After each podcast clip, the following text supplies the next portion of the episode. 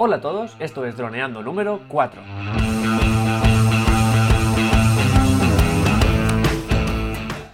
Bienvenidos un día más al podcast de temática dron, en el que hablaremos de muchos temas relacionados con el mundo dron. En el programa de hoy vamos a hablar de comprando un dron, todo lo que tenemos que tener en cuenta a la hora de comprar un dron. Pero antes recuerda que nos puedes encontrar por Facebook vía web en droneando.info o vía mail en contacta.droneando.info. Un día más, estamos aquí. Yo soy Cayetano Solano, que soy especialista en drones, vos lo dicen. Y tengo aquí a Dani Dura, especialista en apps. ¿Qué tal, Dani? ¿Cómo va, cómo va el día? Cuéntame. Hola, Calle, ¿qué tal? Pues bueno, aquí muy bien.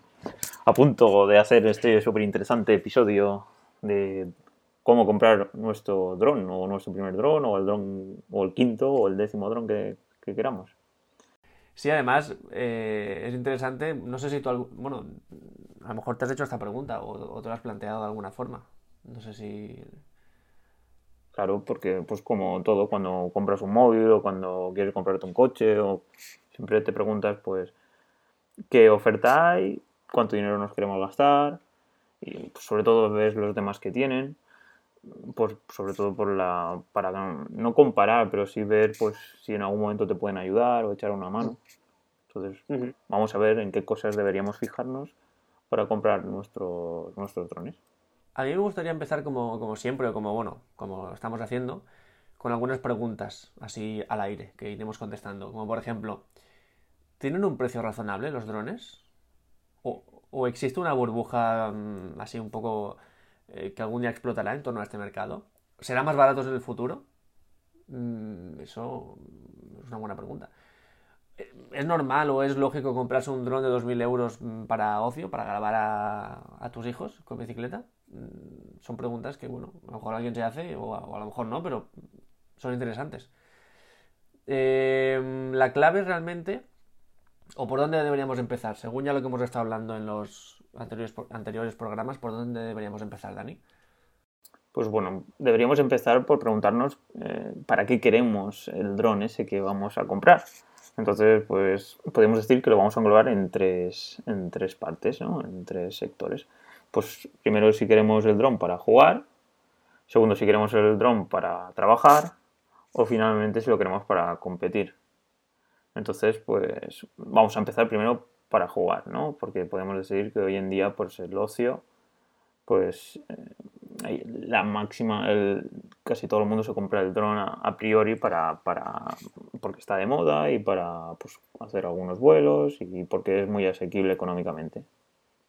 Entonces aquí pues hay mucha oferta, ¿vale? En este, en este sector. Entonces, por ejemplo, yendo a AliExpress o a Amazon, pues encontraríamos infinidad de, de precios desde 20 euros hasta infinito. Y luego, pues si pasamos a DJ, o a DJI, a trabajar, pues por la experiencia que tengo y la gente que conozco, pues todo el mundo ha ido a DJI, que es, podemos decir, pues la empresa que, por, por ejemplo, a mí lo que me llama la atención de DJI es que, por ejemplo, venden la Apple Store, que quieras o no, pues te da una seguridad y pues si tuviera algún tipo de problema, pues me podrían solucionar pues el problema. Claro. Y luego pues estaría a la hora de competir, que en este caso pues también hay una franja muy grande, porque pues eso, he estado mirando y hay pues desde 1.500 euros, que serían los modelos que corren a, a 100 kilómetros por hora y que en 4 segundos se ponen ahí a la máxima velocidad. Y luego pues estarían los normalitos, que pues eso, que van entre 250 euros y por ahí, pues que cogen con mucho 40 kilómetros por hora y tal. Y todo esto, pues la idea es que tú te vas haciendo el dron. Pues tú co- compras piezas, compras la batería, la cámara, las gafas, porque claro, estos los drones de competir, lo, una cosa a tener en cuenta es que llevan las gafas, eh, ahora no me acuerdo cómo se llaman, cómo se llaman las gafas estas, calle. La, la marca. Ah, sí, de, eh, gafas de FPV. ¿Qué, qué quiere decir? Pues ahora mismo no me acuerdo. ¿Qué, es- qué quiere decir, Cayetano? First Person View. Es como una forma de meterte más aún en la carrera. Sí, como V- eh, VR, sí, como la, realidad virtual. Realmente cuando hablamos de todo esto, eh, son cuestiones que, nos tenemos que plantear siempre. Cuando hemos dicho DJI, es cierto que DJI es el, líder, pero bueno, estoy seguro de que si alguien prefiere otra marca, seguro que tendrá el equivalente a un modelo de, DJI en esa marca. Igual que Canon, Nikon, Apple, no Apple, Ferrari, mm, Lamborghini, ¿no? Pues eh, seguro que hay equivalentes. Entonces, bueno, hay que plantearse esto. ¿Para qué lo queremos? ¿no? Eh, el tema de competir es una mezcla entre ocio y, trabajar, porque ya sabemos que los competitivos también ganan mucho dinero además. Y, pero hay que tener cosas en cuenta, como lo que tú has comentado. Jugar, pues muy fácil, porque llamas a AliExpress o Amazon y enseguida te lo traen. Trabajar, pues que tiene que ser mm, simple en muchas cosas, porque cuando, cuando estás en un trabajo no puedes estar preocupándote de cambiarle esa pata o esa hélice o esa o es que esta batería que es de mala calidad no me dura tanto, no puedes estar pendiente de eso, tienes que estar pendiente del trabajo, entonces tiene que ser un dron muy simple, mm, que sea fácil de arreglar, que tenga mm, facilidades para que el trabajo sea más fácil. Y a la hora de competir, pues todo lo contrario, porque eh, un dron de carreras tarde o temprano se cae y para aprender a, correr rápido tienes que destrozar muchos drones. Y, bueno, yo cuando estábamos en, clase, uno de los talleres era construir nuestro propio dron. Muy, muy barato, muy, muy fácil, muy todo, pero bueno, un chasis por un lado, una batería por otro, los motores por otro. Allá hablaremos de las partes que tiene un dron en futuros programas. Pero ¿qué nos pasaba? Que una vez lo teníamos montado, eh, quedábamos fuera de hora de clase para, para probar y para ir aprendiendo. Y a lo mejor eh, quedábamos 5 o 6 compañeros. ¿Y qué pasaba? Que si estábamos dos horas, eh, cada 15 minutos caía un dron. Es cuando no era el del uno, era el del otro. Cuando no era que se me acaba la batería y no lo, no lo he devuelto a pronto, es que he perdido la señal del, del mando o que tu emisor de mando se ha metido en mi, en mi canal y hemos hecho interferencia o que mil cosas, o que simplemente se me ha ido y lo he tirado. Entonces, tenemos que dedicar tiempo a reparaciones. Es algo que te tiene que gustar y, porque vas a tener que dedicarle mucho tiempo a eso. Así que esos son los pros y los contras que tenemos que tener en cuenta a la hora de comprar un dron. Cuando ya hemos tenido mm, eso más o menos claro, ¿cuál crees que es el siguiente paso? Pues eh, la idea sería pues preguntarnos si tú directamente, ¿qué te preguntarías? Una vez ya tienes eso y dices, bueno, eh, vale, pues ahora, esto que vale 5.000, pues lo pago y ya está. O, te preguntarías si... Claro, me preguntaría que cuánto dinero me quiero gastar. Claro, claro, pues ahí ya depende de cada uno, eso está claro, ¿no? Pero bueno, también depende de, evidentemente, eh, si lo vas a gastar para trabajar, a lo mejor te puedes gastar más dinero que si es para ocio.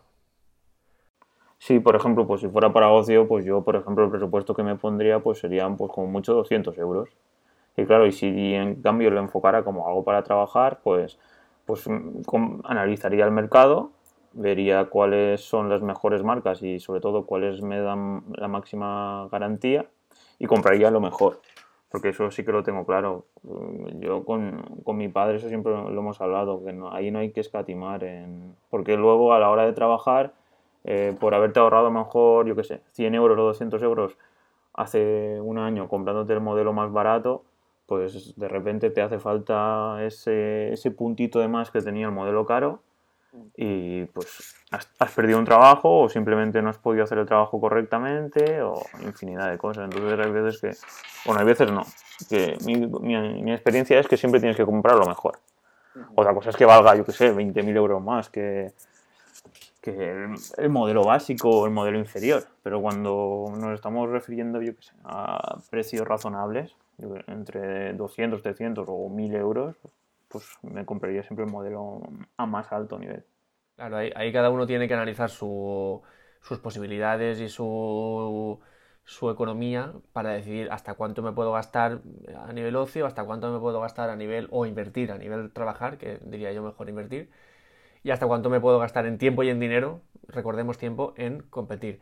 Em, porque claro, tú imagínate que eliges mal, imagínate que tú quieres comprártelo para ocio, em, para competir porque te gusta y te gastas 1.500 euros que no tienes.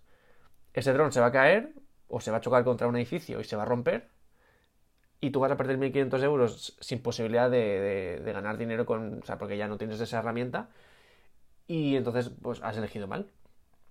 ¿No? Pues eh, por eso es muy importante, porque a lo mejor eh, pongamos que cojas el mismo dron, pero no, tú eres campeón ya de España de, de, Racing, tienes un montón de marcas que están detrás tuya, pero a lo mejor tú lo puedes comprar y te puedes permitir romperlo y vas a seguir ganando dinero. Pues siempre es esa elección. si hablamos de trabajar, lo que hemos dicho que siempre miras al referente, que en este caso es DJI, y luego ya vas, vas, bajando de, nivel de dinero según el presupuesto que tengas. Yo siempre quiero hacer símil y a lo largo de los programas lo iré haciendo con la tecnología smartphone. O sea, símil entre tecnología drone y tecnología smartphone. ¿Por qué hago este símil? Porque tú, em, cuando la tecnología smartphone despegó hace unos 10 años o un poco antes, Em, pues también era algo así un poco como de extraterrestres y poco a poco se ha ido implementando en la vida diaria de todos. Y tienen una cosa muy parecida, que es que la tecnología smartphone es transversal a muchas otras tecnologías, es decir, igual lo puede gastar un niño aprendiendo inglés mm, de niño que un hombre mayor para cuidar sus, cosechas, que un arquitecto para relacionarse con los obreros, es muy transversal, pues la tecnología drone es un poco parecido en ese aspecto, porque puede complementar muchos, muchos ámbitos profesionales, laborales y, de ocio. Entonces, igual que cuando tú te compras un smartphone, sea el que sea, miras el iPhone, o por lo menos sabes lo que vale y sus características, aunque no te lo quieras comprar o, que no puedas comprártelo, pues aquí es un poco igual. Tú cuando vas a comprarte un dron, aunque te acabes comprando el que sea, pues miras a, DJI o miras ese modelo de DJI que te gustaría tener y que no puedes o que no quieres, pero sabes perfectamente cuánto le dura la batería, qué distancia tiene de alcance, etc, etc, porque entre otras cosas DJI es quien marca la pauta, DJI es el que dice, mira, pues batería de 20 y pico minutos, todos la batería de 20 y pico minutos. Em, cámara 4K, no sé, todos a la cámara de 4K, no sé qué, es como iPhone. iPhone dice sin botones, pues todos sin botones. Pantalla de mm, más grande em, como el iPhone 10, todos hacer pantalla como el iPhone 10, de ese estilo. Entonces, esto es el símil que tenemos aquí. A la hora de, elegir eh, todo esto, también hay que preguntarse eh, una cosa muy importante, que es si tú te planteas construirlo desde cero, que es algo que mucha gente hace y mucha gente ha hecho, sobre todo en el principio, diciendo, bueno, pues no, no me voy a meter en DJI ni nada, simplemente yo soy ingeniero o yo soy alguien que se da bien, pues lo fabrico yo. Entonces, eh, ¿tú qué opinas de fabricar? Pues bueno, pues yo lo de construirlo, pues lo vería dependiendo, pues eso, si es ocio y pues te encanta la electrónica y quieres dedicar mucho tiempo a eso, pues sí, adelante, porque hay un montón de información en internet, hay meetups, hay pues eh, muchísimos foros donde poder encontrar información y pues si tienes curiosidad, pues adelante. Si vas a trabajar pues ahí lo enfocaría diferente, porque yo creo que el objetivo estaría en, simplemente eh, yo voy a trabajar, eh, tengo algún problema, necesito solución enseguida. Que si no puedo ponerme a utilizar 10, 20, 30 horas para reparar o para intentar buscar una solución al, al problema que tengo. Entonces, pues buscaría un producto finalizado que ya pues tuviera guía de uso, que tuviera garantía, que tuviera pues, pues, gente que supiera sobre el dron que llevo y pues si pudiera si pudiera tener si pudiera tener a alguien que me pueda hacer las reparaciones pues sería genial entonces pues eh, otro, otro enfoque de si trabajamos es por ejemplo si el modelo no existe por ejemplo pues eh, un modelo eh, que, como os comenté el otro día, que, era para fumigar, pues, pues ahora mismo hay, pero vale 12.000 euros. Pues eh, yo veo eso y digo, pues bueno, yo a lo mejor con 2.000 euros creo que lo podría hacer. Pues entonces, pues ahí, aparte de que ya existe, pero no hay un mercado muy grande, entonces pues sí que me, pondría a hacerlo. Sí que buscaría, pues, ¿qué, ¿qué, puedo gastar? ¿20 horas haciéndolo? ¿100? ¿200? Analizo a ver cuánto tiempo puedo tardar en hacerlo, busco información a ver si es fácil de hacer y, después decido. Y esa sería mi forma de enfrentar esta, esta situación. Porque hay que tener en cuenta que yo tenía muchos compañeros que pensaban de esta forma, eh, compañeros que eran ingenieros, que tenían capacidad y, posibilidades, decían, yo no me voy a comprar un dron de 2.000 euros si yo lo puedo montar, lo puedo programar, le puedo meter esto, le puedo meter lo otro, y al final, yo que, en, ese contexto yo no tenía esos conocimientos para, construir un dron de alta tecnología desde cero, pensaba, jolín, estos, chicos han, han formado un equipo entre cuatro dedican no sé cuántas horas a la semana a diseñarlo, a construirlo, a programarlo, a comprar las piezas, a, que esta que te llega a ti, esta que me llega a mí, vamos a juntarlos y tal y cual. Luego hacer las pruebas, luego hacer eh, todo el mantenimiento que eso requiere.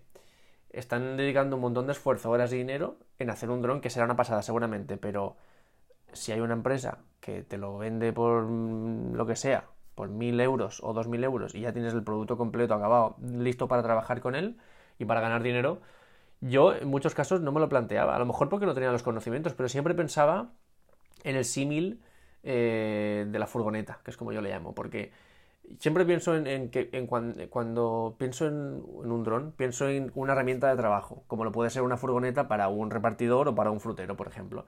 Yo creo que en pleno 2018 a ningún repartidor se le ocurriría ponerse a fabricar una furgoneta por, muy, por muchas capacidades que tuviera. Porque decían, ah, pues no me voy a gastar 40.000 euros que ahora en la furgoneta, la fabrico yo por 10.000.